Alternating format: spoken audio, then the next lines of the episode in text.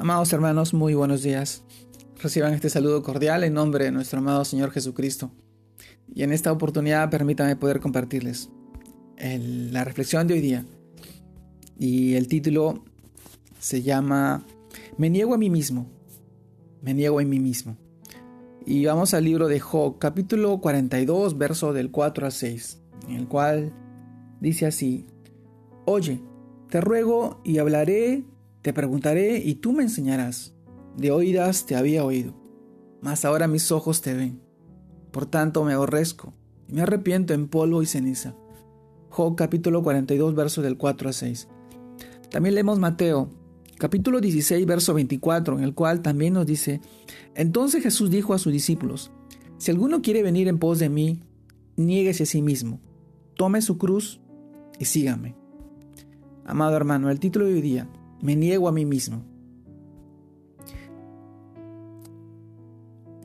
Hermano, sin Cristo en nuestro corazón, todos estábamos infectados por el pecado y éramos impuros, aun cuando mostrábamos nuestros actos de justicia y bondad. Esto no era más que trapos sucios. Así también lo expresa Isaías capítulo 64, verso 6. Pero llegando a la justicia de Dios en Cristo, fuimos revestidos de ella y limpiados por lo, por lo tanto. Por lo tanto, se nos llama a colocarnos el ropaje de la nueva naturaleza, creada a imagen de Dios, en verdadera justicia y santidad. También esto así nos expresa Efesios capítulo 4, verso 24. Como resultado de esta transformación interna, estamos llamados a mostrar las obras buenas que Dios preparó de antemano para nosotros, las acciones justas de los santos, Así, así lo encontramos y lo expresa Efesios capítulo 2, verso 10 y también el libro de Apocalipsis capítulo 19, verso 8.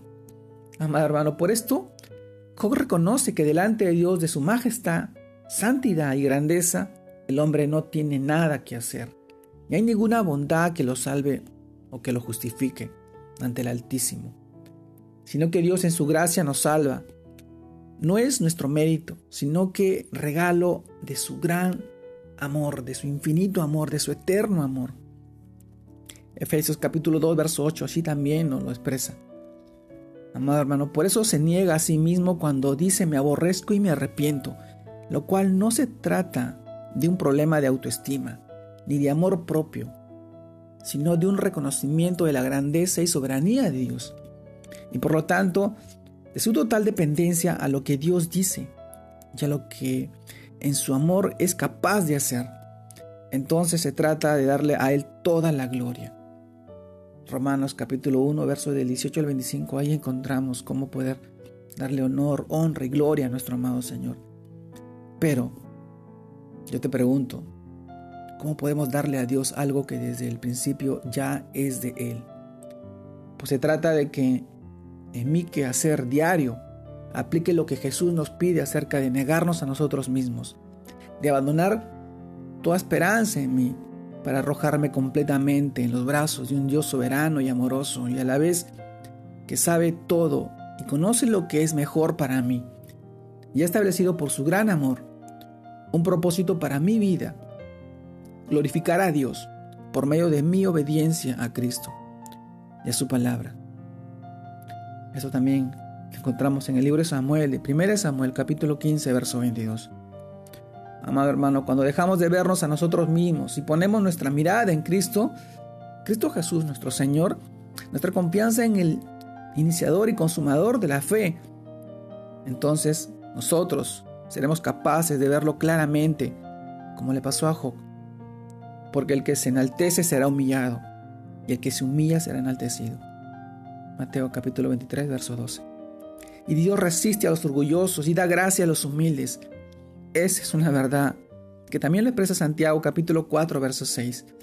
Amado hermano, es tiempo de negarnos a nosotros mismos y dejar que la gracia y el amor de nuestro amado Señor obre en nuestras vidas, transforme nuestra mente, nos guíe tras sus pasos y nos llene de su espíritu que convence de pecado, de justicia y de juicio y nos haga ver las promesas y las bendiciones que tiene para nuestra vida, para la vida de nuestra familia, para la vida de nuestros hijos y todas aquellas personas a las cuales Él nos envía a hablarles de estas buenas nuevas, el Evangelio de Jesucristo, que hoy son palabras de vida y de vida eterna y vida en abundancia. Es tiempo de dejar atrás nuestra vida pasada y ver lo que Dios nos tiene preparado para, para el futuro. Niégate a ti mismo, toma tu cruz, síguelo y recibe el amor, la gracia y las bondades y las bendiciones que tiene para ti y para tu vida y tu familia. Te mando un fuerte abrazo. Dios te guarde y te bendiga. Que sigas creciendo en el Señor. Que sigas buscando de Él cada día. Para que Él pueda llenarte de su amor y su bondad. Y protegerte en esos tiempos tan difíciles. Dios te guarde y te bendiga. Saludos a todos mis hermanos.